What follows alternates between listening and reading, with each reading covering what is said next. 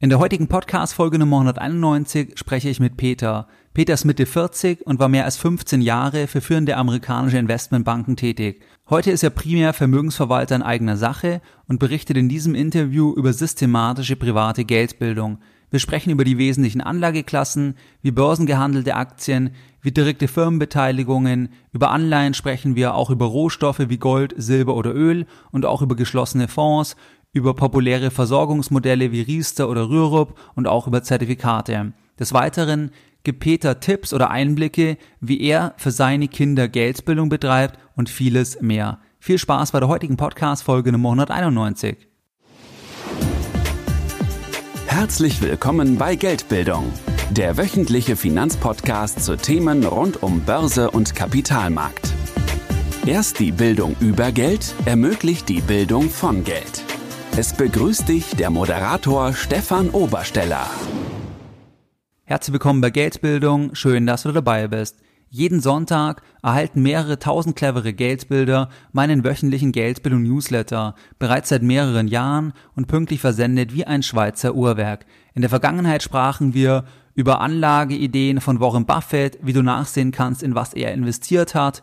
Wir sprachen auch über das Thema Bankgeheimnis, was es hier für Veränderungen gibt, über die Veränderungen im Geldwäschegesetz, über die neue Fondsbesteuerung ab 2018 und über viele weitere Themen. Wenn du hier noch nicht dabei bist, dann schließe dich uns gerne an und gehe jetzt auf www.geldbildung.de und trage dich direkt auf der Startseite mit deiner E-Mail-Adresse ein. Ganz wichtig, nach deiner Eintragung musst du deine E-Mail-Adresse noch einmal bestätigen und erst dann bist du offiziell im Geldbildung Newsletter dabei. Jetzt gehen wir direkt in das spannende Interview mit Peter. Viel Spaß bei dem heutigen Gespräch. Guten Tag, Peter. Herzlich willkommen bei Geldbildung. Es freut mich, dass ich die Zeit nehme für ein Gespräch für Geldbildung, heute für meinen Podcast und natürlich für meine Hörer. Vielleicht können wir zum Einstieg mal ganz kurz skizzieren, wann und wie Sie das erste Mal auf Geldbildung und auf meinen Podcast gestoßen sind. Ja, erstmal guten Morgen, Herr Obersteller. Äh, ich bin schon sehr langen Fan von Geldbildung. Ich habe letztes Jahr Sommerurlaub am Strand mit meinen Kindern gemacht und wollte sowohl äh, die Kinder beaufsichtigen können, als auch gleichzeitig mich weiterbilden und äh, interessante Themen äh, durchlesen. Und da ist natürlich das Audioformat für mich ideal. Und insbesondere Podcast finde ich eine klasse Sache, weil ich da ganz gezielt einzelne Themen anwählen kann. Und ähm, insofern ist Geld für mich ein interessantes äh, Thema, äh, Weiterbildung auch. Und äh, allein der Name hat mich schon äh, auf Ihre Post, äh, Podcast aufmerksam gemacht und ähm, das habe ich nicht bereut seitdem. Prima, ja, nee, freut mich auf jeden Fall. Und vielleicht können wir nochmal über Ihren Hintergrund sprechen, weil ich glaube, der ist sehr spannend und auch wichtig, dass die Hörer ein bisschen wissen jetzt auch für den Verlauf des Gesprächs, woher Sie beruflich kommen, also aus welcher Ecke. Vielleicht können Sie hier noch ein paar Worte dazu sagen. Ja, ja gerne. Ähm, ich habe etwa 15 Jahre plus, also ich bin Mitte 40, ich habe etwa 15 Jahre plus Erfahrung äh, im Marketsbereich von diversen äh, amerikanischen Großbanken. Äh, ich habe dort insbesondere mich um strukturierte Produkte für institutionelle Kunden gekümmert insofern bilde ich mir ein, dass ich äh, ein recht gutes äh, Marktverständnis habe, einzelne Produkte auch sehr genau kenne ähm, und äh, natürlich berufsbedingt ist das ein Thema, was mich Geld ist ein Thema, was mich sehr interessiert oder Finanzen und ich, ich kümmere mich jetzt so etwa die letzten fünf Jahre hauptsächlich um meine eigene Vermögensverwaltung. Das heißt, das machen Sie auch Vollzeit letztlich? Ja, äh, jein. Ähm, ich würde sagen, das muss eigentlich jeder Hörer äh, äh, jeden Tag machen. Das ist eine Frage, wie komplex die einzelnen Finanzen sind und äh, wie viel Zeit und äh, man da reinstecken will und wie viel Optimierungsbedarf man da findet. Ähm, da, manch, an manchen Tagen kümmere ich mich ein, zwei Stunden dran. An anderen Tagen sitze ich äh, fast den ganzen Tag äh, an diversen Ideen. Das ist also sehr unterschiedlich. Ich, ich stecke so viel Zeit rein wie notwendig und ich kann jedem sagen, wenn man einmal anfängt, sich systematisch mit dem Thema auseinanderzusetzen, man findet sehr viel Optimierungsbedarf. Teilweise macht das auch sehr viel Freude, wenn es gut läuft. Genau. Aber es, ähm, äh, man, äh, darum geht's mir, man muss sich wirklich drum kümmern. Und äh, der Hintergrund, warum ich auch gedacht habe, äh, warum vielleicht meine persönliche Meinung zu diesem Thema äh, Geldbildung vielleicht auch für andere Hörer relevant sein könnte, ist, äh, ich versuche bei meinen eigenen Projekten einen sehr systematischen Ansatz zu fahren ähm, und habe auf der gleichen, äh, äh, äh, im gleichen Ansatz auch ein, äh, einen sehr langfristigen Horizont. Ich würde mich selber als risikoaffinen Sparer bezeichnen. Ähm, das heißt, ich suche mir gezielt Risiken, äh, weil ohne Risiken gibt es auch keine Rendite. Ähm, aber ich versuche, dass ich eben nachhaltig immer wieder neues Geld anlege, gleichzeitig immer wieder Kosten äh, äh, äh zu optimieren. Ähm, und ich glaube, dieser nachhaltige Ansatz ist etwas, das ihre Hörer für sich auch umsetzen können. Und wenn sie das tun, dann ist das vielleicht was, das fängt anfangs an, dass sie sich jeden Tag nur ein paar Minuten mit ihren äh, Finanzen auseinandersetzen. Später, wenn dann vielleicht mal eine Hausfinanzierung ansteht oder so, verbringt man ganze Wochenenden damit. Aber es ist, glaube ich, wichtig, dass jeder damit mal anfängt, weil dieses eigene Kümmern um die Finanzen ist meines Erachtens äh, eine, eine Verpflichtung, die wir für uns selber haben, weil ich persönlich äh, an diese ganzen Rentenversprechungen, die es gibt, ähm, nicht ganz glaube. Ja, ich glaube, da gibt es auch allen Anlass dazu, damit einer gewissen Portion Skepsis ranzugehen. Ja, genau. Also insofern, ähm, ich äh, noch zu Ihrer Podcast, ich finde das klasse, da ist eine super Contentdichte, das ist sachlich. Äh, äh, vor mir waren lauter gute Interviewpartner, ich hoffe, dass das so bleibt. Und, auf jeden äh, Fall. Weiter so und herzlichen Dank. Ich freue mich auch auf die nächsten Folgen. Ja, prima, ja. Vielleicht können wir jetzt direkt mal einsteigen. Wir hatten ja auch im Vorgespräch schon ein bisschen über die Vorgehensweise ähm, gesprochen, die wir auch heute jetzt mit den Hörern teilen möchten. Also wie würden Sie sagen, wie kann jetzt ein Hörer bei der eigenen Geldbildung vorgehen? Weil Sie hatten ja eine gewisse Vorgehensweise skizziert im Vorfeld. Vielleicht können wir die jetzt gleich mal als, als Thema machen. Ja, also ich glaube, es gibt auf den ersten Schritt erstmal vier große Themenblöcke, die jeder Hörer angehen sollte oder die ich für mich angegangen bin. Das eine ist äh, mal die Theorie. Ähm, da hilft Ihre Podcast sehr gut. Da, äh, man muss einfach ein gewisses Basiswissen haben und das ist eine permanente Hausaufgabe. Da kann man nicht genug von haben. Das äh, da muss man permanent auch am Ball bleiben. Es verändern sich Sachen. Also ich würde sagen, ähm, Ihre Podcast hören und weitere finanzielle Bildung sich aneignen. Ähm, das ist Punkt eins und das ist zwingend. Äh, Punkt zwei ist eine gewisse Planung, dass man also aus dieser Theorie einen Umsetzungsplan macht. Das können wir äh, nachher noch ein bisschen detaillierter besprechen. Punkt drei ist das, was ich jetzt mangels besserem Wort einfach mal als Grundlagensteuerung genannt habe, dass ich das, was ich als Plan umgesetzt habe, äh, das muss ich natürlich auch in die Praxis überführen. Und da äh, arbeite ich mit ganz simplen Listen in Excel zum Beispiel. Das kann ich auch gleich nochmal genauer ähm, skizzieren. Äh, also man braucht so eine Art Management-Tool, dass man auch wirklich seinen Plan umsetzt. Und Punkt vier der, der gehört auch zu drei so ein bisschen dazu, das ist, dass man ganz detailliert sich dann auch einzelne Assetklassen anschaut und in diesen Assetklassen aktiv wird. Ja. Und wenn man das macht, dann ergibt sich auch heraus, dass man wieder in Punkt eins wieder was Neues lernt. Dann guckt man sich Punkt zwei an und sagt, stimmt eigentlich mein Plan noch? Ähm, und ähm, während man das dann alles wieder adjustiert, verändert sich vielleicht auch äh, das Monitoring, also Punkt drei seiner, seiner äh, Anlagen und dann verändern sich auch die Anlagen selber, Punkt 4. Und so gehe ich permanent eigentlich äh, durch, durch meine vier Schritte dadurch. Und ähm, ja, so, so wird das Ganze besser und man kümmert sich auf jeden Fall selber drum. Das ist, glaube ich, äh, ganz wichtig. Vielleicht können wir dann mal ein praktisches Beispiel machen. Sagen wir, jemand, der nicht aus dem Finanzbereich kommt, beispielsweise Ende 30, Anfang 40 ist, vielleicht angestellter Ingenieur bei einer großen Firma, der jetzt schon Geld auf der Seite hat, auch eine relativ hohe Sparquote fahren kann, der aber eben nicht aus dem Finanzbereich kommt. Wie würde der jetzt genau anhand von dieser Vorgehensweise oder vielleicht können wir das einfach mal als Beispiel durchführen, wie der vorgehen kann, ganz konkret? Okay, konkret.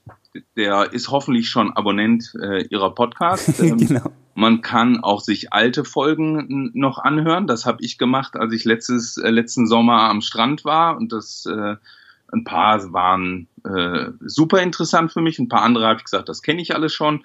Ähm, ja, äh, also er bildet sich weiter. Punkt zwei, er macht einen konkreten Plan. Konkreter Plan ist erstmal, wenn man weiß, man ist Mitte 30, man geht jetzt davon aus, man bleibt gesund und dergleichen, äh, man will also noch 30 Jahre plus arbeiten, dann muss man sich auch seine eigene äh, persönliche Situation anschauen. Hat man Kinder, will man Kinder oder ist man verheiratet? All, all diese Sachen, da, damit man einfach weiß, äh, was ist überhaupt an Finanz, äh, finanziellen Verpflichtungen, was kommt da auf mich zu. Und dann würde ich mit dem restlichen Geld, ähm, dann kriegt man ja auch ein Gefühl dafür. Also wenn der Hauskauf zwei Wochen bevorsteht, brauchen wir jetzt nicht über irgendwelche Finanzanlagen nachzudenken. Aber wenn man jetzt sagt, ich habe jetzt hier eine, eine, eine Summe, die ich jeden Monat sparen kann, mit der möchte ich selber auf ein Ziel, einen gewissen Wohlstand im Alter 60 plus hinarbeiten, dann wäre jetzt äh, äh, die Zeit gekommen, dass man da einen Plan macht. Und der, der sähe zum Beispiel so aus, ähm, aus meiner Sicht muss man sich verschiedene Assetklassen anschauen. Dann muss man sich ähm, da auch ein bisschen informieren, was man da verdienen kann. Dann muss man sich die Kosten dieser Assetklassen anschauen. Und ähm, dann muss man da auch eine gewisse Streuung umsetzen. Also, ähm, es gibt zum Beispiel diesen äh, ähm, Markowitz, diese Markowitz-Portfolio-Theorie, wo man ganz äh, simpel ein Verhältnis äh, Rendite-Risiko setzt, wodurch das Streuen von verschiedenen Investitionsklassen die Gesamtperformance des Portfolios sich verbessern kann. Ähm, ohne jetzt hier in Theorie abzugleiten und irgendwas falsch wiederzugeben, äh, im Grunde genommen, man legt nicht alle Eier in einen Korb. Das äh, ist eine bekannte äh, äh Weisheit. Und äh, das heißt aber auch, dass man verschiedene Sachen probieren soll und da durchaus auch Risiko nehmen soll. Ich persönlich sehe das so ein bisschen, ich bin so ein Kapitän eines Boots und ich habe verschiedene Seemänner und ich gucke immer, dass ich so viele Seemänner wie möglich an den Rand stelle und die werden auch nass bei meiner Fahrt, ja. Manchmal fällt auch einer runter. Genau. Ähm, aber, aber das ist für mich auch, ähm, wenn ich mir die Frage stelle, nehme ich in meinen Investitionen genug Risiko? Ist für mich ein äh, negatives äh, Erlebnis in meinem Portfolio. Auch immer wieder Bestätigung, dass ich ähm, gefühlt an diesem effizienten Rand, dass ich genug äh, Risiko äh, genommen habe, dass ich dort recht gut dran bin. Das heißt, man, man streut und äh, dann braucht man das nicht minütlich beobachten, ganz im Gegenteil, sondern man lässt das einfach mal liegen und schaut jede Woche oder jeden Monat mal drauf und dann sieht man, dass gewisse Sachen schwanken und ich glaube, dann bekommt man auch ein gewisses Gefühl dafür. Und dann mit der Zeit, weil man das ja nachhaltig macht, man kann zum Beispiel Sparpläne machen, äh, wächst das ganze Portfolio und äh, man bildet sich dabei auch weiter und dann wird dann mehr und mehr eine runde Sache raus. Grundsätzlich zu, zu dieser Umsetzung, ich bin extrem kostensensitiv. Ich sage, bei jeder Anlage habe ich unsichere Erträge und meistens sehr sichere Mindest Kosten, manchmal steigen genau. Sogar. Also wenn ich mir irgendwelche äh, äh, Produkte anschaue, und wir können nachher die einzelnen Produkte genauer besprechen, aber wenn ich zum Beispiel einen äh, stark gemanagten Fonds mit sehr explizit hohen Kosten habe, da bin ich mir schon sicher, die eine oder zwei Prozent per annum, die habe ich sicher als Kosten, wenn die Returns noch nicht da sind. Genau, ja. Und dann würde ich vielleicht in einer konkreten Umsetzung sagen, suche ich mir doch lieber ein vergleichbares Produkt aus, was kostengünstiger sein sollte. Ähm, weil über einen sehr langen Zeiteffekt, also wenn ich ein Prozent per annum zahle und ich das äh, 20, 30 Jahre lang mache, ist ohne, dass ich den Zinseszinseffekt berechne, habe ich schon mal ein Viertel des Kapitals, äh, was ich am Schluss empfangen will, mindestens an Gebühren bezahlt. Und das ist äh, eben sicher. Das ist ganz sicher, genau. Und äh, äh mit Zinseszinseffekt wird es noch schlimmer, ja.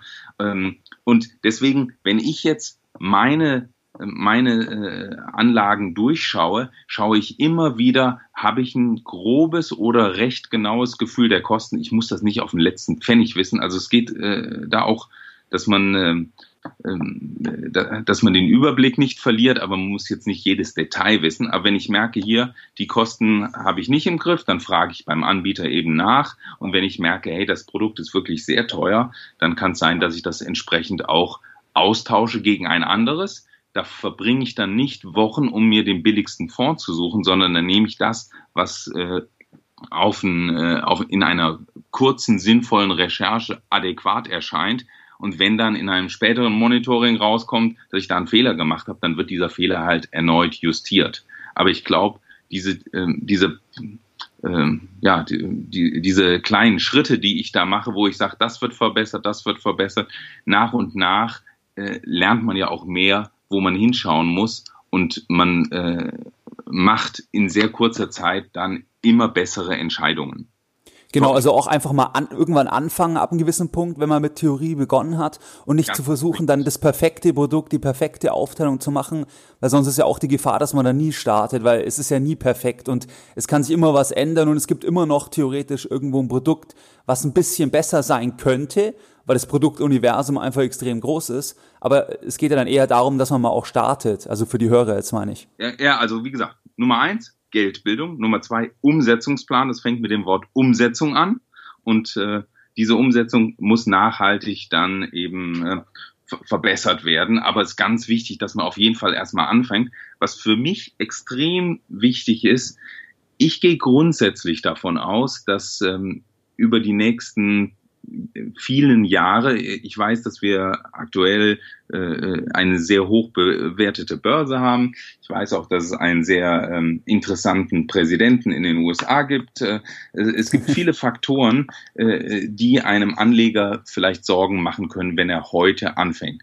Aber ich gehe grundsätzlich davon aus, dass äh, es, es nach wie vor Börsencrashes geben wird, vielleicht sogar recht viele aber wir werden immer wieder uns auch erholen. Und ich glaube, in 10, 20, 30 Jahren werden die meisten Anlagen deutlich äh, positiver dastehen als heute, weil der Anleger, wenn er heute verteiltes, diversifiziertes Risiko genommen hat, äh, dann wird er dafür entlohnt werden. Das heißt, mit dieser Grundsatz, äh, also wenn ich da diese Grundsatzeinstellung nicht hätte, dann dürfte ich überhaupt nicht anlegen. Genau. Aber dadurch, dass ich das habe, ist es mir erstmal primär wichtig, dass ich anfange. Und zweitens ist mir auch wichtig, dass ich viel Zeit habe, weil ich habe keine Ahnung, ob nicht diesen Herbst, also Herbst 2017, noch ein Börsencrash kommt. Das äh, würde ich sogar noch nicht mal ausschließen, aber ähm, äh, das ist äh, unseriös, wenn ich darüber rede. Ähm, also, ich gehe grundsätzlich davon aus, in 20 Jahren stehen wir höher. Ich hoffe, dass ich dann noch gesund bin. Und dadurch, dass ich so viel Zeit habe, äh, ist für mich dieser Zinseszinseffekt, den ich bei einer Geld, also einer, einer Fixed Income oder, oder Zinsanlage habe, den habe ich aber auch bei einer Aktienanlage in Form von ausgeschütteten Dividenden, die ich reinvestieren kann. Dieser Zinseszinseffekt ist für mich so wichtig und den will ich mitnehmen. Und natürlich äh, will ich mir den durch hohe laufende Kosten nicht schmälern lassen. Genau. Und wenn ich zwei Sachen erstmal umsetzen, das heißt, ich fange heute schon mal an, ich mache irgendwo einen Sparplan, dann fange ich an, diesen Sparplan ordentlich zu streuen, wenn die Masse da ist. Und dann äh, gucke ich, dass dieser Sparplan eben nicht äh, pro Exekution äh, 2,50 Euro oder 5 Euro kostet, sondern dass er so gut wie gar nichts kostet. Ähm, und dann habe ich auch noch einen Fonds, den ich vielleicht exekutiere. Ähm, und der hat auch noch eine implizit sehr geringe äh, Kostenstruktur. Ähm, und wenn ich damit jetzt erstmal anfange, umso früher ich damit anfange, umso besser. Ja. Also ich mein allererstes Gehalt, äh, äh ich äh, habe äh, vor, äh, ja, vor, vor mehr als 20 Jahren eine Banklehre gemacht und äh, ich habe damals ein Drittel meines Gehalts ähm, äh, direkt immer in Emerging Market Fonds gesteckt. Sehr und ähm, äh, das war für mich ähm, äh, essentiell. Das war das allererste, was ich ähm, bezahlt habe mit meinem Gehalt. Und äh, es blieb dann halt manchmal äh, für andere Sachen nicht so viel übrig. Und ich weiß, dass ich an manchen Tagen äh, war ich auch hungrig. Aber das ja. war dann halt so. Ja, aber woher aber, kam da der Drive? Also hatten Sie schon ganz früh irgendwie ein bestimmtes Ziel finanziell oder woher kam dieser, dieser Drive in Bezug auf Anlagen? mich hat das schon immer sehr interessiert. Ich glaube, damals war das nicht sonderlich durchdacht und viele Theorie habe ich damals auch noch nicht verstanden. Aber ähm, da, da war auch ein gewisser Spieltrieb drin und äh, das, äh, ja, äh, das war Anfang der 90er Jahre. Da äh, war auch äh, äh, da, da war, hat die Börse ja auch gut performt und insofern, da hat man diese schnellen Erfolgserlebnisse gehabt. Ja. Aber Quintessenz für den Hörer, definitiv eine Umsetzung angehen, so früh wie, äh, wie möglich. Und es muss nicht perfekt sein, aber man kann das nach und nach dann korrigieren. Aber besser jetzt mit Anfang 30 anfangen, als mit Ende 50 äh, festzustellen, dass nur noch wenige Jahre bis zur Rente bleiben. Denn dann wird es nämlich einfach mathematisch schwierig. Und dann ist man auch abhängig oder stark getroffen, wenn Marktkorrekturen kommen, weil man die Zeit nicht mehr hat. Ge genau, genau. Also äh, äh, ich, ich habe zwei äh, Kinder und äh, ähm, ich äh, habe denen jeweils zur Geburt eine ordentliche Summe Geld geschenkt. Äh, ähm, das ist für jeden eine andere, eine anders große Summe. Für mich war das wirklich ordentlich, weil ich gesagt habe, ich will auch, dass die vielleicht später mal äh, im Ausland studieren können. Ähm, wenn die sich ein sinnloses äh, äh PS-starkes Auto kaufen müssen. äh, äh, man kann gewisse Sachen nicht äh, vermeiden, aber äh, das sozusagen das Ziel, dass die mit 20 plus irgendwann einen sehr teuren Studiengang irgendwo ähm, äh, sich finanzieren können, sofern ich das nicht kann. Und äh, um dem eben vorzubeugen, habe ich denen eine äh, recht große Summe gegeben.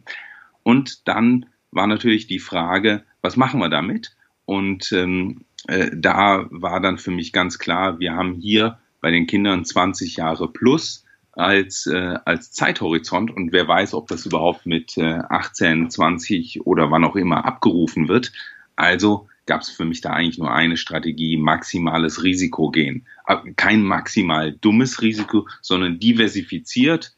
Aber da, ähm, um einfach ein konkretes Beispiel zu nennen, äh, wenn man eine Mischung aus äh, Aktien und äh, äh Rentenanlagen macht, kommen da natürlich keine erstklassigen Staatsanleihen rein, weil da ist keine Rendite drauf, ja. sondern da kommt, kommt bei den Aktien, äh, habe ich lieber Nebenwerte, einen, äh, einen MDAX oder einen SDAX als einen DAX. Und bei, äh, bei den Fixed-Income-Werten habe ich lieber irgendeinen äh, ABS oder einen CDO, CLO, ähm, äh, entsprechend sehr renditestarke, ungeratete Namen, ähm, die vielleicht auf den ersten Namen, äh, auf den ersten Blick den konservativen Anleger auch erstmal schocken. Aber wenn ich eine ordentliche Streuung habe, dann, ähm, äh, dann, dann müsste das über einen 20-Jahres-Zeitpunkt, äh, äh, auch wenn da einige Kleinverluste sind, müsste das eine ganz ordentliche Performance hinlegen. Und also bei, bei meinem Sohn habe ich äh, gestern geguckt. Ähm, der ist äh, äh jetzt zur Einschulung bei 190 Prozent von seinem Startzeitpunkt.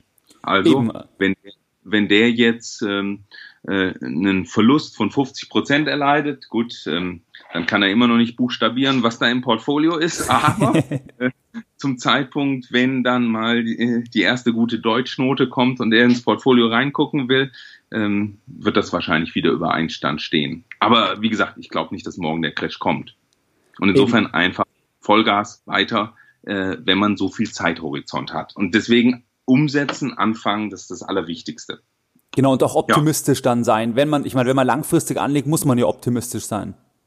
Äh, genau, wer also äh, fest davon überzeugt ist, äh, dass hier die Welt komplett zugrunde geht.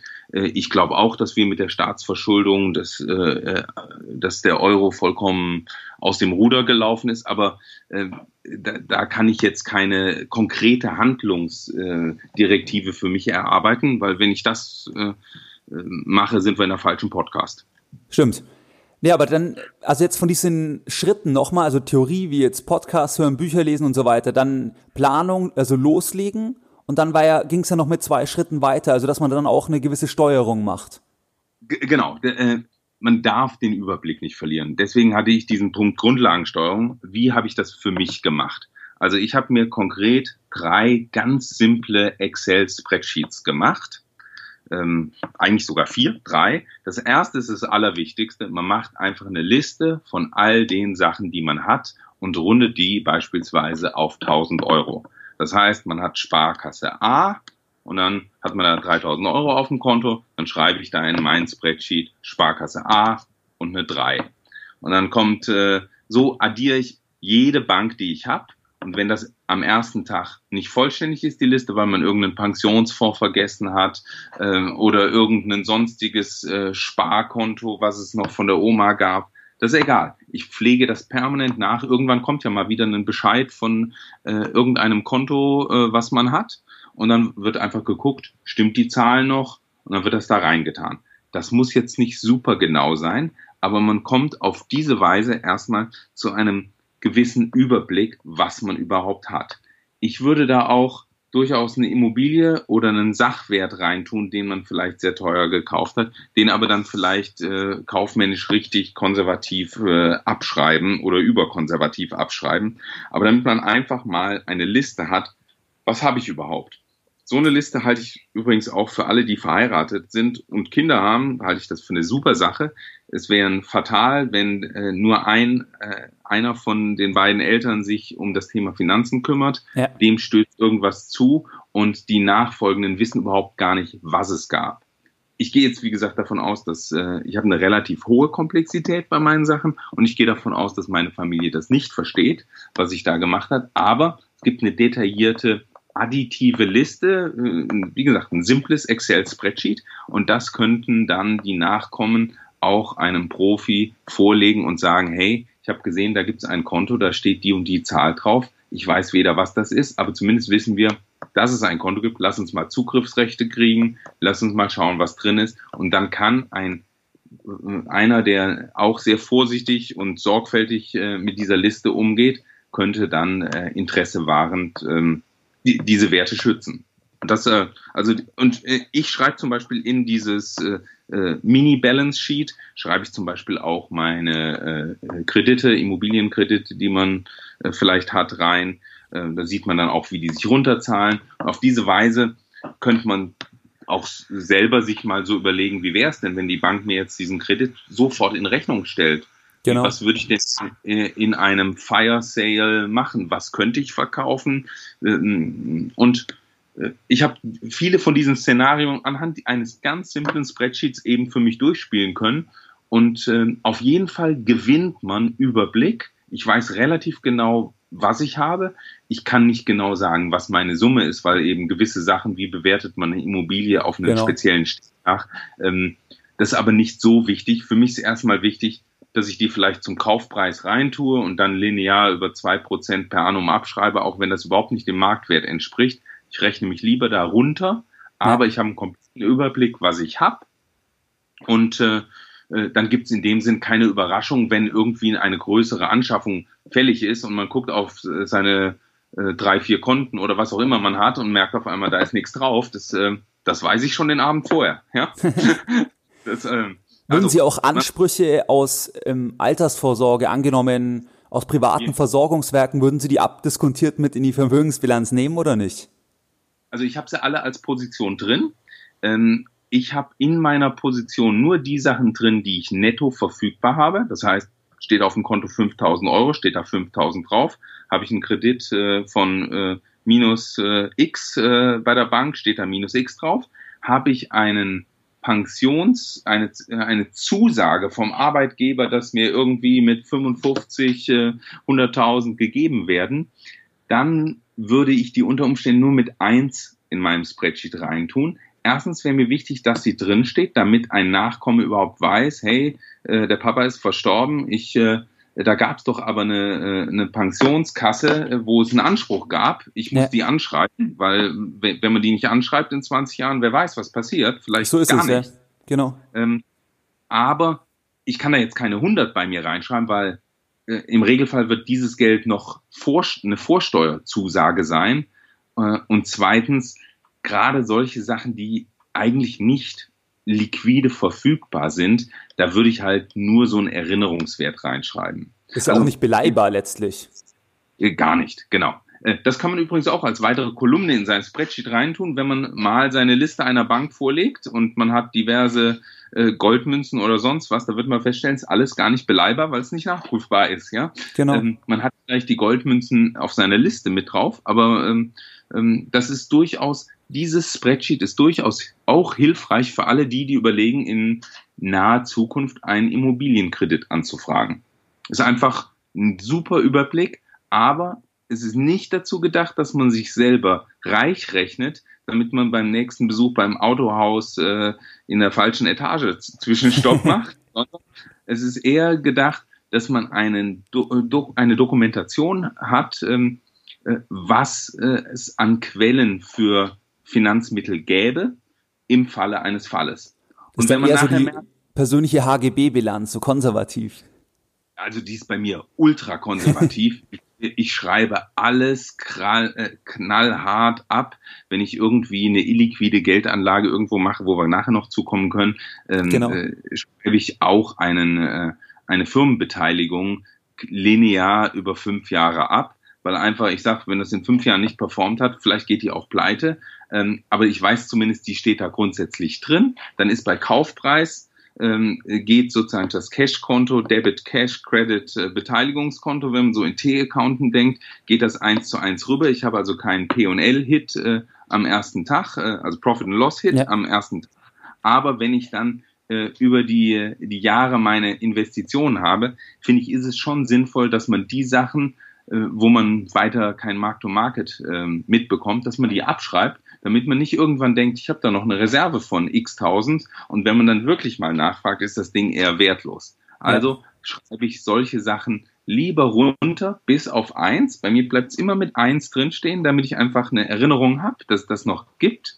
Äh, wenn es null ist, wird es gelöscht, ja. Aber wenn da eine eins drin steht, dann weiß ich, okay, da gibt's was. Ähm, ich habe auch meistens ein sehr genaues Gefühl, was das wert ist, aber in meiner Summe will ich mich damit nicht reich rechnen. Ja. Und wenn es dann in Jahr sechs, sagen wir mal, ich habe irgendeine Firmenbeteiligung für 100.000 gekauft, ich schreibe die runter und nach fünf Jahren ähm, äh, sollte die bei mir, wie gesagt, bei eins stehen. Ähm, und wenn die dann in Jahr sechs für 130.000 verkauft wird, hey, dann gibt's halt einen, einen Sprung in meiner Summe. Golden äh, Windfall. Genau, damit kann ich gut leben. Womit ich überhaupt leben kann, ist, dass ich mir irgendwas für 50.000 kaufe. Ich denke, das ist 50.000 wert. Das bleibt drei Jahre lang bei 50.000 und auf einmal kriegt man Post. Äh, leider ist Ihre Investition in X ähm, wertlos ausgebucht worden. Das ja. ist äh, das ist schlechtes ähm, schlechte Buchhaltung. Also ultra konservativ, alles aufaddieren, alles das, was Vorsteuern ist, äh, wo ich nicht sofort zugreifen kann, eine Einzeln schreiben oder in einer separaten Kolumne die theoretische Bruttosumme und alles andere abschreiben. Aktien ja. brauche ich jetzt nicht abschreiben, die kann ich täglich, diese Aktienposition oder monatlich einfach mal aktualisieren. Ähm, aber das wäre so mein Ansatz. Das, wäre also das Balance Sheet. Was man noch simpler machen kann, das braucht nicht jeder, dass man einfach mal aufaddiert, was man an Ausgaben hat. Und zwar wiederkehrende Ausgaben. Miete mal zwölf, Krankenkasse mal zwölf, ähm, grobe, sehr hoch gerundete Kosten für Kfz, was Versicherung, Inspektion und dergleichen angehen, ähm, damit man einfach da mal so eine Art Cashflow-Liste macht. Ähm, und man wird sich wundern, was man mit äh, zwei Kindern und vier Leuten, die Krankenversicherung brauchen, äh, da bezahlen kann. Plus Miete, plus äh, äh noch so eine Pauschale für Lebenshaltungskosten. Da kommt auf einmal eine super Summe bei ja. zustande. Aber dass man das einfach mal für sich visualisiert, ist, glaube ich, eine gute Sache ähm, weil dann weiß man nämlich auch, wo man auf der Einnahmenseite drüber sein muss, weil sonst funktioniert es nicht. Ja. Und würden Sie auch sagen, das hilft, wenn man, also ich mache das persönlich auch, wenn man das immer auf so Jahresbasis betrachtet, also dass man Ausgaben mal zwölf nimmt, ah, um die Tragweite mehr zu sehen. Ich mache das nur auf Jahresbasis, weil also mir, mir ist klar, ich habe ganz viele Versicherungen, die Januar, Februar abgebucht werden. Äh, äh, die äh, entsprechenden Krankenkassengebühren, die zahlt man monatlich. Äh, äh, Sommerurlaub mache ich meistens im Sommer. ja, also, äh, aber ich habe in meiner Jahressumme habe ich mir das einfach mal so ausgerechnet. Was kostet so ein durchschnittlicher Sommerurlaub für vier Personen? Dann sollte man da vielleicht mal äh, 20, 30 Prozent draufschlagen, weil das wird über die Jahre eher teurer. Ja. Ähm, damit man einfach so ein Gefühl dafür bekommt. Und äh, das muss man jetzt auch nicht täglich angucken, aber dass man es einfach mal für sich gemacht hat und vielleicht drei Monate später nochmal drüber gucken, um zu sehen, stimmt's. Ja, stimmt. Und wenn man es vier Jahre anguckt und äh, damit man einfach ein Gefühl dafür bekommt, ähm, äh, viele Leute sagen, ja, ich glaube, ich gehe in Ruhestand. Ich habe 40.000 Euro. Ähm, äh, ja, da würde ich sagen, ja, das wird vielleicht in München in der Innenstadt mit privater Krankenversicherung einfach schwer. Ja, auf jeden Fall, ja. Vielleicht die Frage fällt mir äh, gerade ein, hätten Sie einen, so einen Shortcut oder, oder wenn jemand Sie fragen würde, wie kann ich feststellen, ob mein Vermögen genug ist, um nicht mehr arbeiten zu müssen? Was wäre, die, wäre der einfachste Weg aus Ihrer Sicht, wie das jemand feststellen kann? Also gibt's, haben Sie da irgendeine Faustformel oder? Ja, es gibt so eine arrogante Antwort. Wer fragt, hat nicht genug. Okay. Nein, aber das äh, ist ja, ähm, also das ist so äh, persönlich und ich muss sagen, seit ich ähm, also hauptsächlich zu Hause äh, sitze, verändern sich natürlich auch gewisse Konsumvorlieben und ähm, man ist auch viel flexibler. Dadurch hat das auf einmal auch einen ganz anderen Stellenwert, der, der täglich zur Arbeit geht und ähm, auf den letzten Drücker beim teuersten Lebensmittelladen einkaufen muss, weil er sonst nichts zu Hause hat, der hat einfach auch eine andere äh, Konsumrate.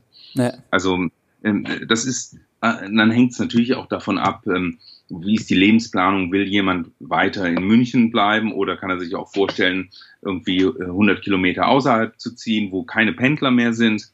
Da sind so viele Faktoren. Ich würde sagen, ähm, wenn man das äh, Gefühl hat, dass man diese Kosten im Blick hat, plus noch eine ordentliche Schippe drauf für so das, den täglichen Konsum, ähm, dann kann man ja sehen, welche Summe das ist und dann kann man auf der anderen Seite sehen, was habe ich an nachhaltigen Kapitalerträgen. Genau. Ähm, das muss wirklich nachhaltig sein und da kann man dann ja auch, wenn man dieses Monitoring macht, eben auch mal in die Steuererklärung gucken, was steht denn bei mir da wirklich da, weil da sind oft auch nachhaltige Zahlen. Ähm, und dann sollte da ein gewisser Puffer noch sein. Das sollte wirklich nicht spitz auf knapp sein. Ja. Ja.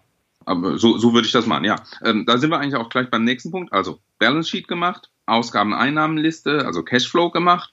Ich mache auch selber noch eine Steuerplanung. Ich habe äh, noch äh, Immobilien ähm, so dass äh, manchmal äh, eben, wenn man Renovierungsarbeiten oder dergleichen hat, hat man einen gewissen äh, zeitlichen Spielraum, wann man gewisse Arbeiten anfängt. Und das macht durchaus Sinn, dass man das auch plant. Je nachdem, wo, wo man ist, kann das auch in die äh, Progression äh, bei der Steuer äh, einen Effekt haben. Also sollte man da vielleicht einen guten Steuerberater haben und, äh, äh und mit dem das durchaus mal durchsprechen.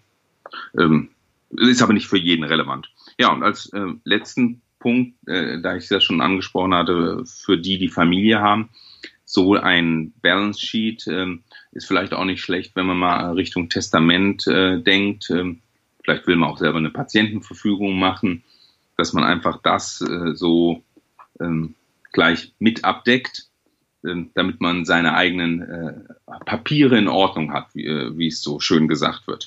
Würden Sie das auch jüngeren Menschen, also würden Sie ja, jemanden mit Mitte 30 das schon empfehlen? Sterben kann man leider jederzeit. Das ist äh, korrekt, die Feststellung, ja. ja also, ähm, ich, ich sage jetzt nicht, dass ich das bei mir alles perfekt in Ordnung habe, aber ich habe mir da durchaus äh, äh, mal Gedanken gemacht und äh, das genauso wie äh, mein, mein Spreadsheet, da sollte man vielleicht ab und zu nochmal drüber gucken. Ähm, und ähm, wenn das Schicksal kommt, wie es kommt, ist es halt so, aber äh, ich glaube, wenn man schon sich so viel Mühe macht, sich um die eigenen Finanzen zu kümmern, macht es durchaus auch Sinn, dass man ähm, diesen letzten Schritt dann auch noch andenkt. Stimmt, ja, einfach, dass es geordnet ist. Es gibt aber auch, denke ich, ein besseres Gefühl. Ja, aber, aber äh, gut, das ist alles, was ich sage, überhaupt ist, ist meine persönliche Meinung. Da gibt es sicherlich einige Hörer, die sagen, ich sehe das ganz anders. Äh, aber ich finde, so eine Systematik und eine Ordnung in die ganzen Sachen reinbringen, ist erstmal eine super Sache. Dann hat man erstmal den Überblick. Der Überblick ist dann auch die Wahrheit. Kann, der kann man dann nicht entkommen. Man sieht dann einfach, wie ist es. Dann sieht man auch relativ gut, mache ich das überhaupt gut? Ähm, kommt ja. überhaupt was rum?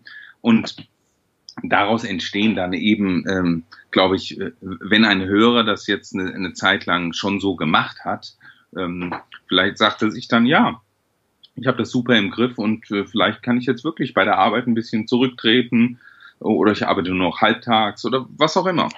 Aber genau. äh, es ist keine Überraschung, es ist so, dass die Aktion dann mehr eine Konsequenz sind einer informierten Entscheidung.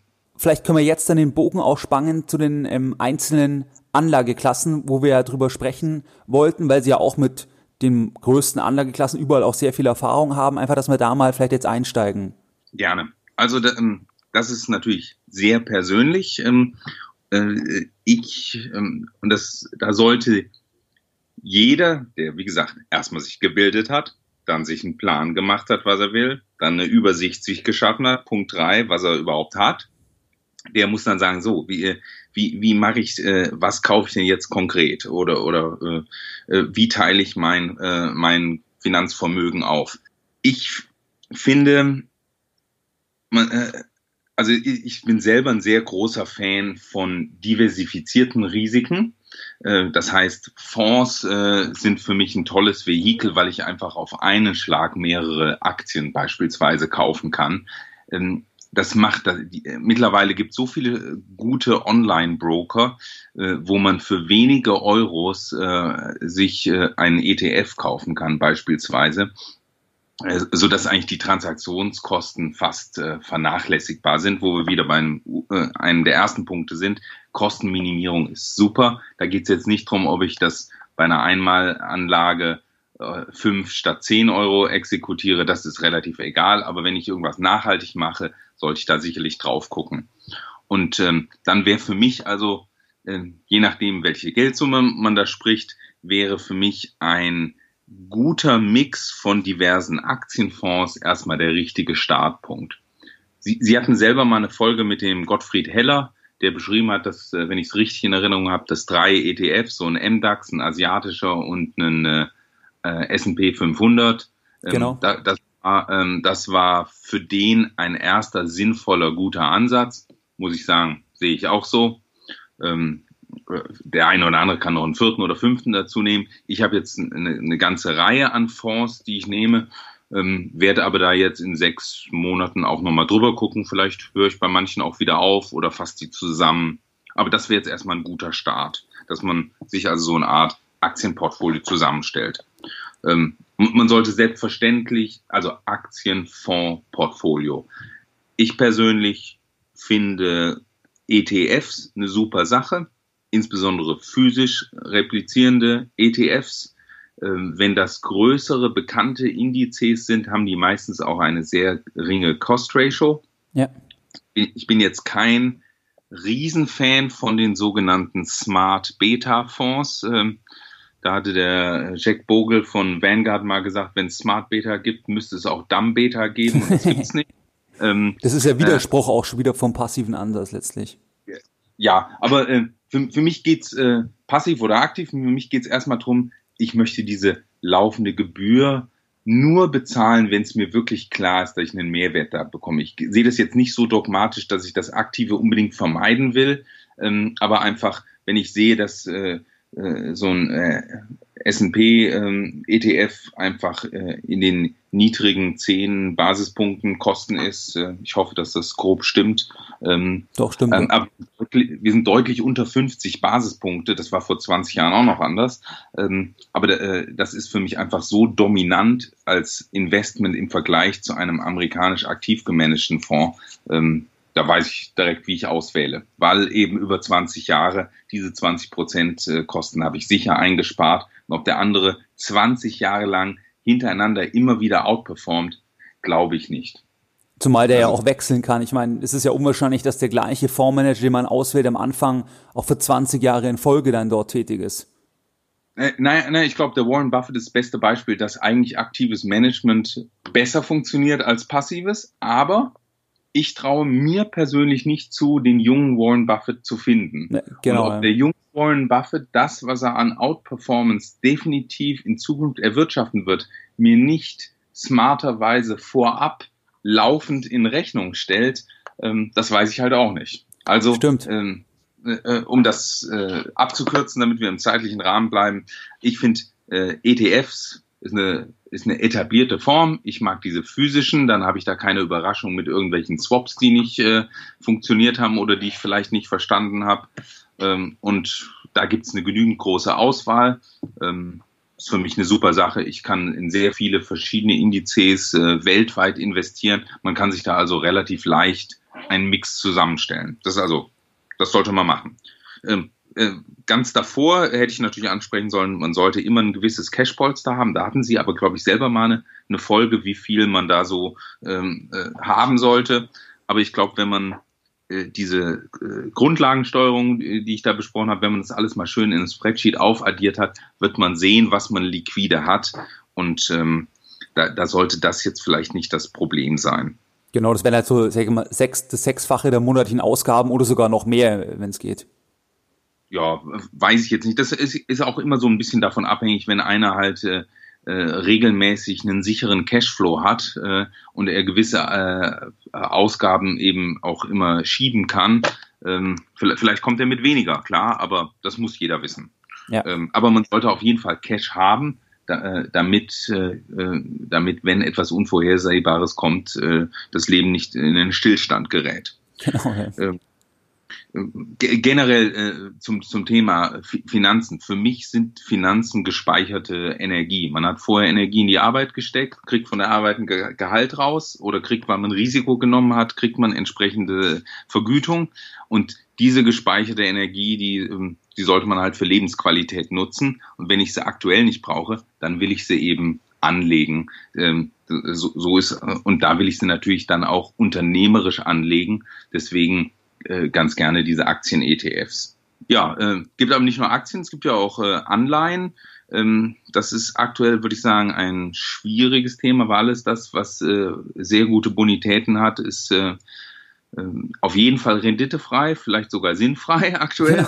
ähm, äh, das, ähm, deswegen tut mir das, äh, das fällt mir sehr schwer. Es, äh, insbesondere macht es für mich überhaupt keinen Sinn, einen gemanagten Fonds, der in erstklassigen äh, äh, Credits äh, oder Staatsanleihen anlegt. Äh, das macht für mich gar keinen Sinn. Aber wer macht ähm, das eigentlich? Also was für ein Anleger, also jetzt als Privatanleger, der jetzt nicht Milliarden anlegt, welcher Privatanleger kauft sowas aktuell, zum Beispiel in aktiv gemanagten Rentenfonds, der in Renten mit guter Bonität investiert? Also ich verstehe das nicht.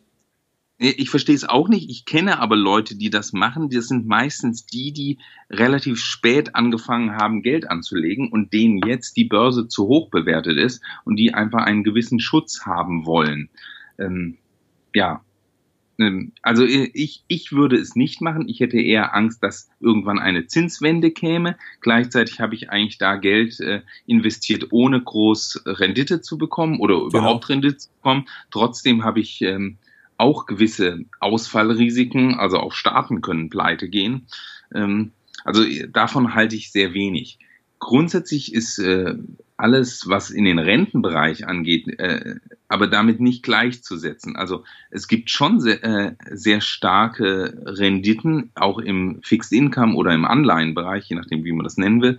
Ähm, da muss man dann aber leider sehr stark in der Qualität runtergehen. Das ist das, was ich anfangs auch gesagt habe, was ich zum Beispiel meinen Kindern ins Portfolio gelegt habe. Da entsteht so ein bisschen das Problem, dass man entweder da sehr viel Know-how braucht, um wirklich da gescheite Sachen sich auszusuchen oder teilweise braucht man leider auch ähm, ordentliche Größenordnung. Es gibt einzelne Bonds, die für international, äh, institutionelle Anleger gedacht sind, wo es Mindeststückelungen gibt, die äh, für Privatanleger sch schwer erreichbar sind. Manche fangen erst mit 100.000 an, manche ja. sind aber auch in Tausendern Stückelungen äh, möglich. Also äh, wenn man in diesen Bereich reingeht, wird es in der Tat relativ schwierig. Da kann es dann durchaus Sinn machen, auch mal Geld einem aktiven Manager zu geben, der sich in diesem Bereich explizit auskennt, weil der dann auch sagen könnte, diesen Bond, der ist jetzt gut gelaufen, den verkaufe ich jetzt, dafür kaufe ich einen anderen rein. Ähm, das, das kann man durchaus bedenken. Äh, ich habe das teilweise auch gemacht. Ähm, ähm, ich würde das nicht jedem empfehlen, weil äh, die Auswahl des guten Managers ist eben äh, da sehr entscheidend. Aber ich wollte diese Asset-Klasse auf keinen Fall unter den Tisch kehren. Genau. Äh, ja, ähm, äh, aktiv-passive Fonds hatten wir drüber gesprochen. Äh, also im Bond-Bereich wäre der dann unbedingt äh, äh, aktiv in so einem äh, Opportunistic Credit Fonds. Äh, das macht meines Erachtens nur aktiv Sinn. Zumindest jetzt zum Zeitpunkt halt im August 2017. Ich meine, es kann sich ja die Zinssituation auch wieder ändern. Dann kann ja auch passives Anlegen im Bond-Bereich wieder Sinn machen, wenn einfach das Zinslevel ein anderes ist. Genau, aber da sind sie, bis dahin sind sie ein paar hundert äh, Podcast-Folgen höher. ja. Werden wir mal beobachten. Ja, ähm, Rohstoffe, ähm, ähm, also da muss man ein bisschen differenziert betrachten. Ich äh, finde die sinnvollste Roh den sinnvollsten Rohstoff Gold. Das kann man auch mehr als Währung ansehen. Gold kann man physisch kaufen, äh, kann man ohne Mehrwertsteuer kaufen. Ähm, äh, damit meine ich keine Sammlermünzen, sondern so diese klassischen ähm, ähm, Philharmoniker oder Krügerrand. Sowas kann durchaus äh, Sinn machen. Ähm, da gibt es eine gute Webseite, die heißt bullionpage.de. Ähm, da kann man dann sehen, welchen Aufpreis man durch die Prägung über dem Spotpreis bezahlen muss. Der wird natürlich bei größeren Barren etwas niedriger, aber die, ähm, man muss diese Barren auch A sicher verschließen können. B ist natürlich auch die Fungibilität bei äh, größeren Barren schlechter als jetzt bei ein Unzen Münzen. Ich Würden Sie eher Barren oder Unzen empfehlen? Ich glaube, für den meisten sind diese ein Unzen Münzen, Krügerrand und Philharmoniker sind äh, das praktikabelste. Der Rückkaufspreis ist bei fast allen Münzen äh, gleich, äh, äh wenn sie nicht. Geht's ja nur nach dem Gewicht letztlich. Genau, wenn sie nicht beschädigt wurden. Ja. Und der, deswegen würde ich im Ankauf die Münze nehmen, die am billigsten ist. Das genau. So vollkommen eigentlich welches ist. Ich, äh, wenn man jetzt sagt, man will unbedingt ganz reines Gold, der Philharmoniker ist, glaube ich, die reinste Goldmünze und der Krügerrand hat ein bisschen mehr Kupfer drin und ist ein bisschen rötlicher, aber das ist eigentlich wurscht. Ähm, und äh, ja, so äh, kleiner würde ich nicht gehen, aber wenn man größer geht, ähm, ja, dann muss man eben auch größer verkaufen. Genau, und dann nimmt das Brett halt ein bisschen ab, aber bei, bei uns, bei Ganzen ist er etwa bei dreieinhalb Prozent, äh, ist dann auch ja. noch halbwegs akzeptabel. Ich glaube, wenn man auf einen Kilobarren geht, geht das dann irgendwie auf anderthalb Prozent runter. Aber es ist eine Weile her, dass ich das gecheckt habe. Ähm, also Goldmünzen kann man machen. Silber, Platin finde ich ähm, interessant, aber da ist 19 Prozent Mehrwertsteuer drauf, wenn ich das richtig in Erinnerung habe. Genau. Damit ist das für mich als Investitionsvehikel und Investition heißt Ankauf und irgendwann einen Verkauf und nicht sammeln. Ähm, ja ist das für mich als Investition vollkommen irrelevant, äh, weil diese Marge von 20 Prozent, dann sind wir wieder bei dem, was ich vorhin gesagt habe, Kosten minimieren ist wirklich key. Ja. Ähm, ich würde Gold auch physisch kaufen. Wenn, ist das eine Versicherung für ganz schlimme Zeiten und da kann man sich mit einem Kilobarren Gold wenig Brot kaufen. Mit einem, mit einer Unzenmünze kann man vielleicht noch äh, eine Bootsfahrt nach Grönland, was, wo, auch immer man hin muss. Ähm, aber ein Goldzertifikat äh, oder ein Goldwert, dieses Xetra Gold oder so, was es gibt, das ist für mich in dem Sinn keine Portfolioversicherung, sondern das ist einfach eine Rohstoffinvestition. Ja, sehe ich auch so. Ja. ja. Ähm, sonst, was gibt's sonst noch? Äh, Lebensmittel, gut, das ist eine moralische Sache, ob man da aktiv sein will. Ähm, äh, ich finde auch immer die Handhabbarkeit schwierig. Äh, das gleiche gilt für Öl man muss halt auch immer überlegen, wie kann man einen Rohstoff äh, kaufen. Man könnte einen Rohstoff physisch kaufen. Das fällt mir jetzt bei Öl sehr schwer. Ja, Braucht man einen großen äh, Keller. Genau. Also äh, wer, wer, große Mehrfamilienhäuser hat und äh, im Sommer den, äh, das Heizöl bis zum Anschlag vollpumpt und dann sagt, er verkauft das dann an die Mieter im Winter, ähm, äh, wenn die Heizkosten potenziell höher sind, okay, das kann Sinn machen, aber äh, ich würde das auch sein lassen. Ja. Ähm, aber, aber sonst kann ich eigentlich diese diese Rohstoffe nicht physisch kaufen, ähm, mit gewissen Ausnahmen. Man kann Diamanten oder so kaufen, aber das ist eher ein Sachwert. Ähm, das heißt, ich kaufe mir so einen Rohstoff entweder über ein Zertifikat oder über, äh, wenn ich an der Terminbörse zugelassen bin, über entsprechende äh, Future Forward Kontrakte. Und da muss ich sagen, da muss man sich wirklich auskennen, weil gerade bei ähm, Rohstoffen gibt es sogenannte Rolleffekte, dass man ähm, ge gewisse äh, Kontrakte kauft und die dann Monat für Monat ähm, äh, Geld verlieren. Genau. Äh, kann man Contango und Backwardation kann man mal googeln. Ähm, Quintessenz für mich war, ich habe mal einen ganz klaren View auf Öl gehabt, das lag ich auch perfekt richtig. Allerdings äh, waren die Rolleffekte so stark, dass ich nachher mit ganz wenig Profit rausgegangen bin, habe aber ein irres Risiko getragen, muss ich nicht nochmal machen.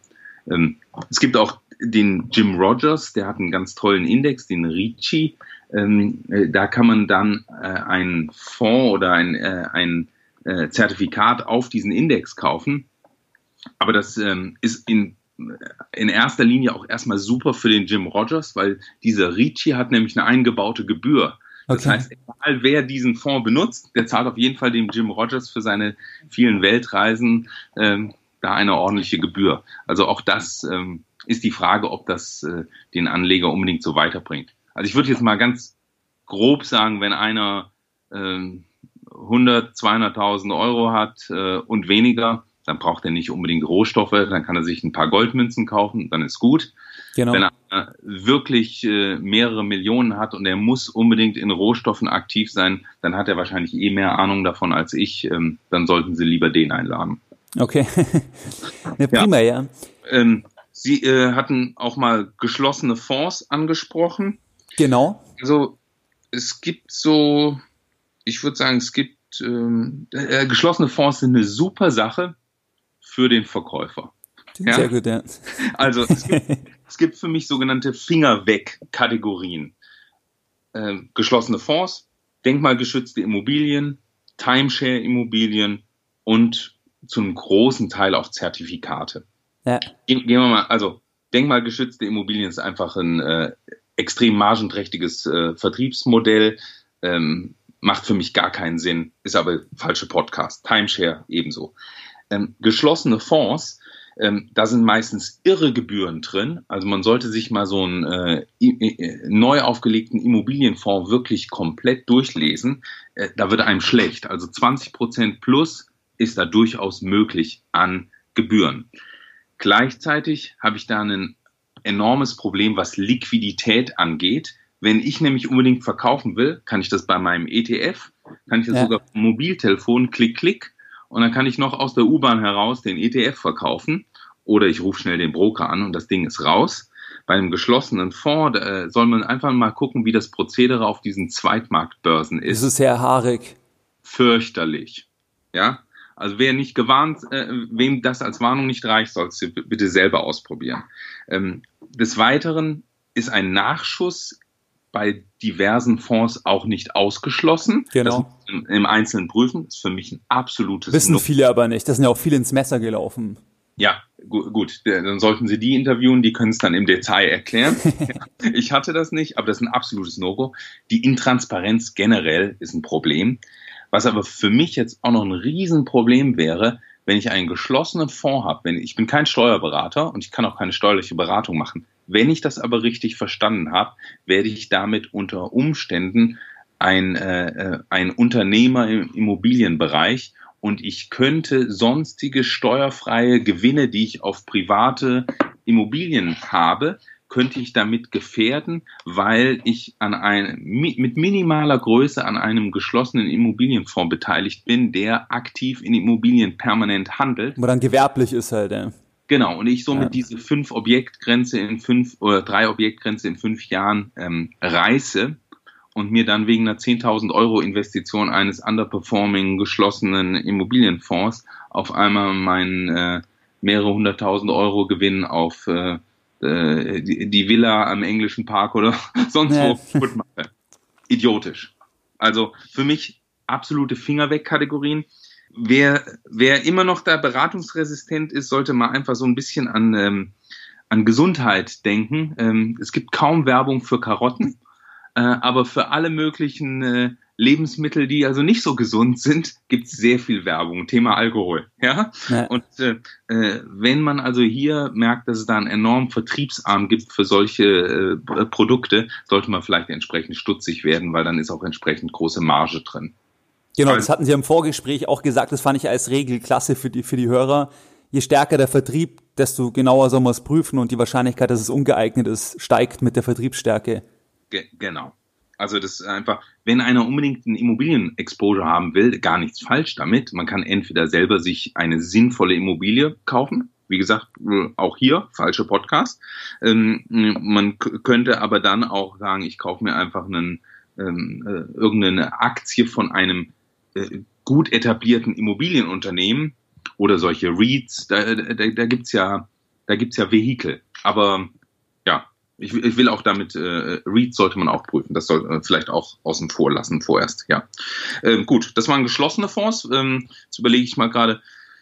Äh, Riester, Rürup, sonstige Rentenversprechungen. Ähm, ja, also ich tue mich immer sehr schwer, was Voraussagen angeht äh, in die Zukunft, insbesondere wenn Steuer mit involviert ist. Man denkt nur einfach dran, was uns in 2008 versprochen wurde, wenn man jetzt noch Fonds kauft, dass die dann ewig äh, steuerlich sicher sind, die Kursgewinne. Und jetzt gibt es eben neues Investmentgesetz und auf einmal äh, sind die Kursgewinne nur beschränkt bis 100.000 steuerfrei. Ähm, der Gesetzgeber verspricht viel, aber es kommt oft anders. Also, Stimmt, und weil der, der der Gesetzgeber ist oder die vertretene Partei und dann Person, die wechseln ja auch. Allein deswegen ist ja schon eine langfristige Zusage obsolet in der, in der Sicherheit, weil er, weil er der, die Person oder die Partei wechseln kann. Genau. Ja, und ähm, also da muss ich sagen, ich tue mich da sehr schwer, jetzt eine sichere Ausgabe zu machen für ein in Zukunft später nominales Versprechen, das dann versteuert werden muss.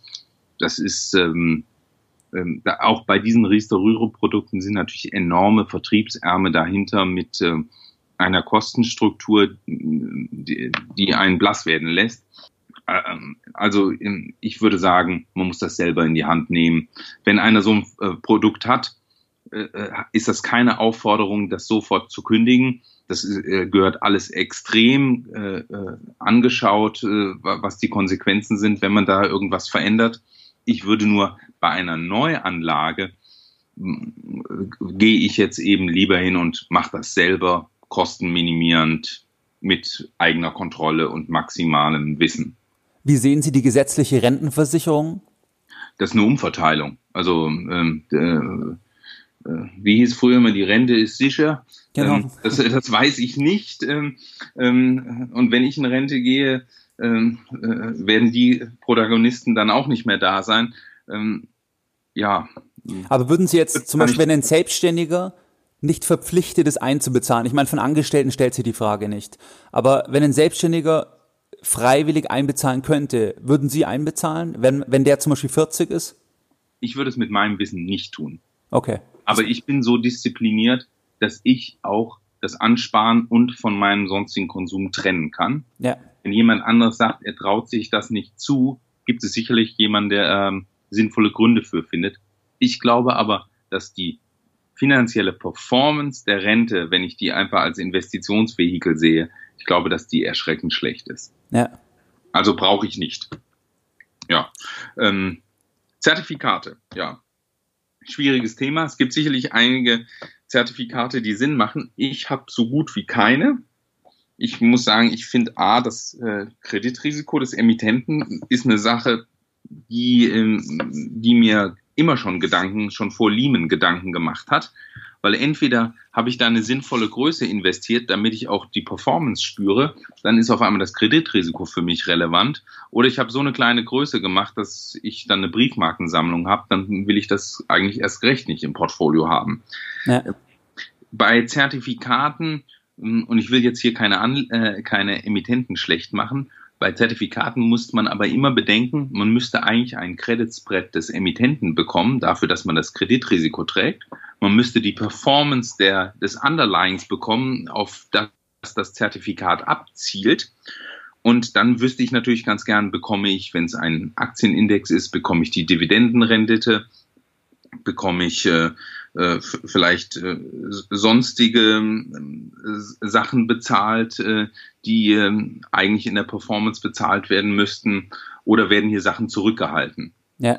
Insgesamt sind oft ähm, da recht teure Derivate verpackt, so dass ähm, und auch sehr gehebelte oder digital gehebelte Sachen, ähm, wo ich nicht immer weiß, ob die zu mir passen. Also bevor ich für 10.000 Euro ein zehnfach gehebeltes äh, DAX-Call-Zertifikat kaufen würde, würde ich mich persönlich wohler fühlen mit einer 100.000 Euro ETF-Anlage. Wenn es dann performt, ist wahrscheinlich beides wunderbar. Aber wenn es in die Knie geht, habe ich einfach ein bisschen mehr Zeit zu reagieren beim ETF und könnte theoretisch den ETF auch noch bei 89, 88 aus, ausstoppen. Aber mein Zertifikat wäre wahrscheinlich äh, bei 91, 92 längst platt. Ja. Aber das ist jetzt meine subjektive Einschätzung. Insofern für einen nachhaltigen, langfristigen Vermögensaufbau brauche ich kein Zertifikat, was in zwei Monaten fällig wird. Ähm, äh, da habe ich lieber einen äh, ETF, der lange Bestand hat ähm, und den ich für lange ins Portfolio legen kann. Weil man dann ja auch sonst wieder eher von der kurz- mittelfristigen Marktentwicklung abhängig ist, die ja auch wieder niemand vorhersehen kann, wenn man ein Zertifikat für eine bestimmte Situation kauft. Und noch, noch mal, für mich ist Finanzen gespeicherte Energie. Ähm, äh, ich will mir da das Leben nicht erschweren. Ich will nicht alle äh, paar Stunden aufs Handy gucken müssen, um zu wissen, wo dieses Zertifikat gerade steht. Das ist für mich, äh, das hat auch Kosten. Stimmt. Eine Sache hat man noch vergessen, das würde mich aber noch interessieren. Sie haben ja auch Erfahrung mit direkten Firmenbeteiligungen. Vielleicht können Sie hier noch ein paar Worte dazu sagen. Ja, ähm, also da habe ich ähm, sowohl als auch schon erlebt. Ähm, meine erst, mein erster Ratschlag äh, wäre unternehmerisch anlegen egal ob ich mir unternehmerisch eine Immobilie kaufe oder ob ich mich in, an Firmen beteilige via direkte Beteiligung oder via den Aktienmarkt. Ich finde das klasse. Und ich glaube, dass man für dieses unternehmerische Risiko grundsätzlich auch bezahlt werden sollte. Wenn man das diversifiziert macht, sollte die Wahrscheinlichkeit, dass das erfolgreich ist, steigen. Soweit, so gut. Wenn ich jetzt aber eine direkte Beteiligung an einem Unternehmen machen will, habe ich das Problem, dass ich ähm, mangels finanzieller Masse natürlich äh, keine substanziellen Größen äh, mehrfach äh, in diversen Firmen machen kann, die ich dann vielleicht auch gar nicht verstehe. Das heißt, da entsteht schon eine gewisse Konzentration, die durchaus für das ein oder andere Portfolio problematisch sein könnte. Ich würde jetzt mal so ganz plump sagen, wenn jemand äh, 1, 200.000 Euro gespart hat, würde ich davor erst die Finger von lassen. Da ja. kann man weit genug mit ähm, ETFs kommen.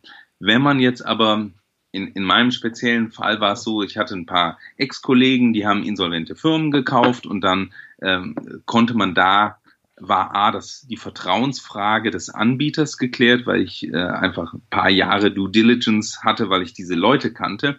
Und ähm, man konnte eben teure Vertriebs Ärmel auch komplett ähm, vermeiden, weil ich einfach direkt mit denen das gemacht habe. Aber dann ist es nach wie vor so, man kauft, äh, muss dann schon ein bisschen Geld in die Hand nehmen, damit man überhaupt auch einen gewissen Prozentsatz an einer Firma hat. Es macht wenig Sinn, auf irgendeiner äh, Plattform im Internet äh, dann da 0,1 Prozent von irgendeiner Firma zu kaufen. Da kann man sich nicht einbringen da lernt man auch nicht viel von der Sache, da ist man eher Kunde als Unternehmer. Ja, genau. Deswegen würde ich, würde ich das eher nicht machen. Bei direkt gemachten Beteiligungen muss einem bewusst sein, das ist wirklich maximales Risiko. Wenn man damit zur Bank geht und sagt, ich hätte gerne Immobilienkredit, dann ist alles das, was in diese Kategorie geht, das wird schon mal mit Null bewertet. Ähm, es wird sogar die Frage gestellt, ob man nachschießen muss. Ja, auch wenn das rechtlich ausgeschlossen ist. Das geht wäre. ja gar nicht. Wenn man nur Eigentümer ist und kein Organ, dann kann man ja, da ist, ist ja nie eine Nachschusspflicht. Klar, die Frage wurde mir trotzdem gestellt, weil die Leute dann gesagt haben, ja, und dann haben sie vielleicht Sorge, dass ihre Sunk-Cost äh, verloren sind und sie wollen nachschießen. Genau, emotionale äh, Nachschusspflicht. genau, weil sie eben ganz viele machen. Und ja, äh, ja also ich würde diese Asset-Klasse sehr vorsichtig angehen.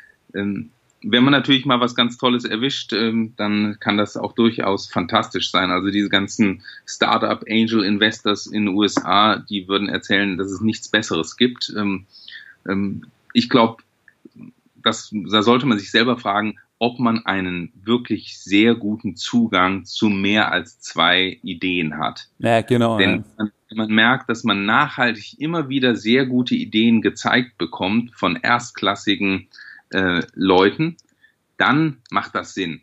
Die einmalige Idee, weil der, äh, weil der Nachbar äh, mit mangelndem Fachwissen äh, und äh, unvollständigem Research ein Start-Down gründen will, die ist keine, die ist keine ähm, Investitionsgrundlage. Also für die meisten würde ich sagen, lieber nicht machen. Und äh, für Sie würde ich sagen, vielleicht mal einen erfolgreichen Angel Investor, der das schon mehrfach gemacht hat, ins Interview einzuladen. Der kann das dann besser behandeln als ich. Genau, sehr gut. Ja, jetzt in Anbetracht der Zeit würde ich auch sagen, jetzt haben wir eigentlich die Anlageklassen, die wesentlichsten sehr schön besprochen, denke ich, für die Hörer. Und jetzt können wir vielleicht noch zu dem Teil, Sie hatten es ja schon angedeutet, ähm, Geldanlage für Kinder. Da vielleicht nur eine Sache, wenn ein Hörer jetzt zum Beispiel bald ein Kind erwartet oder ein junges Kind hat, was wären so zwei, drei Tipps für Eltern in Bezug auf die Geldanlage für das eigene Kind von Ihrer Seite? auch hier nur meine persönliche Meinung. Also, äh, wir kriegen Kindergeld vom Staat. Ähm, das äh, überweise ich äh, direkt an beide meine Kinder. Dieses Geld geht bei meinen Kindern in den MDAX ETF mit null Kosten. Ähm, ich setze mich ab und zu jetzt mal mit meinem Sohn hin. Meine Tochter versteht es noch gar nicht und habe ihm gezeigt, guck mal, da kommt Post, da steht dein Name drauf. Das findet er cool. Dann habe ja. ich ihm gezeigt, da steht eine Zahl drauf. Ähm, Hintergrund ist, ich hoffe, dass ich, wenn ich das ab und zu mal über die Jahre mache, dass ich ihn frühzeitig für Geld sparen sensibilisieren kann, weil das ist, glaube ich, ein Geschenk, was man Kindern geben kann. Irgendwann hoffe ich, dass sie äh, auch ein Kinder-Geldbildungsseminar äh, machen. Da werde ich dann den hinschicken oder genau. beide. Ähm, also ähm, äh, selbstverständlich, da muss irgendwann Bildung dazu. Ähm, aber das Wichtigste ist damit eigentlich schon gesagt. Man muss, äh, man muss anfangen. Zu, äh, zusätzlich habe ich natürlich jedem Kind zur Geburt äh, dann noch dieses Portfolio geschenkt, äh, äh, was aber eigentlich ich verwalte. Ähm, ja, und damit äh, fängt man frühzeitig an und äh, die haben Zeit auf ihrer Seite, die Kosten sind minimiert. Es ist eine gewisse Systematik drin, weil das Ganze äh, bei einem Broker automatisiert gemacht wird. Die Überweisung von mir an die Kinder geschieht automatisch. Die Anlage in einen ETF, die geht ab 50 Euro. Ähm, da gibt es eigentlich nichts, was einen stoppen kann. Ja. Und ohne Performance 50 mal 12 mal 18 Jahre ist auch gut. Eben. Und die Ausbildung wird nicht, nicht billiger und gerade wenn man auch Ausland und so weiter vielleicht vorhat oder den Kindern ermöglichen will, dann ist es gut, wenn die Klar. Zeit ein bisschen mitarbeitet. Klar, und das Kindergeld ist aktuell 190 Euro, nicht 50. Ja. Aber ja. es geht ab. Ja, genau. Also äh, ich kann da jeden nur ermutigen, machen, äh, weil dann äh, werden die Kinder irgendwann selber sehen, sparen. Also worauf ich richtig hoffe, dass ich irgendwann mal meinem Sohn, wenn der irgendwie äh, in der fünften, sechsten Klasse ist und ein bisschen rechnen kann, dass ich ihm dann sagen kann, wir haben jetzt so und so viele Jahre so viel Geld eingezahlt und dann lasse ich ihn das mal aufsummieren und dann steht hoffentlich da eine höhere Summe und dann kann man damit zeigen, super, ähm, Zinseszins lohnt sich, gleichzeitig bewegt sich der Markt und dann heben wir vielleicht was ab und ähm, gehen Eis essen oder so und dann sieht er, das lohnt sich. Ich glaube, ich glaube, so ist, äh, ist der ideale Weg. Stimmt, dann ist er positiv gepolt auf jeden Fall für das Thema investieren. Ge genau, und das ist das, was ich damit eigentlich erreichen will. Und jetzt in Anbetracht der Zeit, vielleicht kommen wir direkt zur Abschlussrunde. Sie haben es ja bereits angedeutet so im Gespräch, aber wenn Sie mal überlegen, welchen Stellenwert hat generell Geld für Sie? Also auch wenn Sie sagen, ich investiere Geld, spare Geld, ich meine, dann ist es aufgeschobener Konsum. Aber was ist so der Beweggrund, warum sie das tun? Dass sie später irgendwas machen können? Dass sie mehr Freiheitsgrad haben? Oder was ist da so ihre Überlegung? Aufgeschobener Konsum ist auch gespeicherte Freiheit. Ich habe genug Geld, wenn jetzt das Auto nicht mehr startet, dann äh, können wir halt ein anderes Auto kaufen. Wenn die Waschmaschine nicht funktioniert, wird einfach die Waschmaschine ersetzt und der Urlaub ist nicht gefährdet. Es ist keine Entweder-Oder. Entscheidung, wenn man ein gewisses finanzielles Polster hat. Und diese Freiheit, die, ähm, äh, dafür braucht man keine äh, Riesenbeträge, aber wenn man einfach dieses genügende Puffer hat, das ist sowas von beruhigend, finde ich persönlich. Ähm, äh, das, ich möchte ohne das nicht leben. Und dadurch, dass ich jetzt eben ein paar Jahre relativ erfolgreich äh, aus meiner Sicht ähm, äh, mich um meine Finanzen kümmere, habe ich eben gemerkt, dass ich eben auch äh, meinen Tagesablauf komplett freigestalten kann. Und auch diese Freiheit ist ein Genuss. Das, Aber würden Sie äh, sagen, Geld per se macht glücklich oder was ich mit Geld machen kann dann? ich glaube, das größte Glück hat man, wenn man äh, irgendwie äh, äh bei SOS Kinderdorf äh, Geld spendet und dorthin geht und die Kinder einen erkennen. Äh, ja. Also äh, ist, ist vielleicht jetzt ein sehr konkretes Beispiel, aber ähm, man muss was damit machen im Endeffekt, aber ein gewisses Polster, wenn einem das diese Freiheit gibt, äh, äh, dass, dass man frei entscheiden kann, was man machen will, das ist doch super. Ja, definitiv. Und Aber ich, ich glaube, äh, das Verschenken oder damit was Sinnvolles umsetzen, das, äh, das machen uns ja viele Milliardäre in den USA vor. Und ähm, äh, die boxen in einer anderen Intelligenzklasse als ich. Und was würden Sie jetzt sagen, wenn Sie zurückschauen mit all Ihren Erfahrungen, mit den Anlageklassen, auch mit Ihrer beruflichen Vita natürlich, die auch extrem im Finanzbereich verankert war? Was würden Sie nochmal anders machen, wenn Sie das Wissen von heute hätten? wenn Sie noch mal 20 Jahre alt wären? Gott sei Dank würde ich nicht viel anders machen. Ähm, die Zeiten heute sind auch ein bisschen anders als vor paar 20 Jahren. Also als äh, ich mit, mich systematisch um Geldanlage gekümmert habe, waren eben ETFs noch nicht so äh, leicht erreichbar und teilweise auch noch nicht so, äh, so günstig wie jetzt. Aber von der, vom grundsätzlichen Ansatz war das richtig Risiko zu nehmen und frühzeitig Risiko zu nehmen. Und ähm, es gab eine Phase in meinem Leben, als das Studium zu Ende ging, als ich dann einfach leben wollte, da habe ich da den Fokus drauf verloren. Das war wahrscheinlich auch normal. Ähm, aber ich kann nur jedem raten, umso früher man sich um diese Themen kümmert, umso besser, weil man muss sich drum kümmern. Das Thema läuft nicht weg. Und auch also, mutig sein, wenn man jung ist, oder? ja, äh, umso jünger, umso mehr Mut kann man, äh, äh, umso mehr Risiken kann man nehmen. Und ähm, ich muss sagen, mir fällt das jetzt äh, zunehmend leichter, Risiken zu nehmen, weil einfach viele Sachen schon gut funktioniert haben. Und äh, wenn dann irgendwo ein Risiko abgebaut wurde, indem es einfach sich als positiv realisiert hat, da kann ich natürlich dann im Nachhinein sagen, so, jetzt kommt eine neue Idee, dann nehme ich wieder Risiko. Genau, Und, weil man äh, auch was zum Einsetzen hat.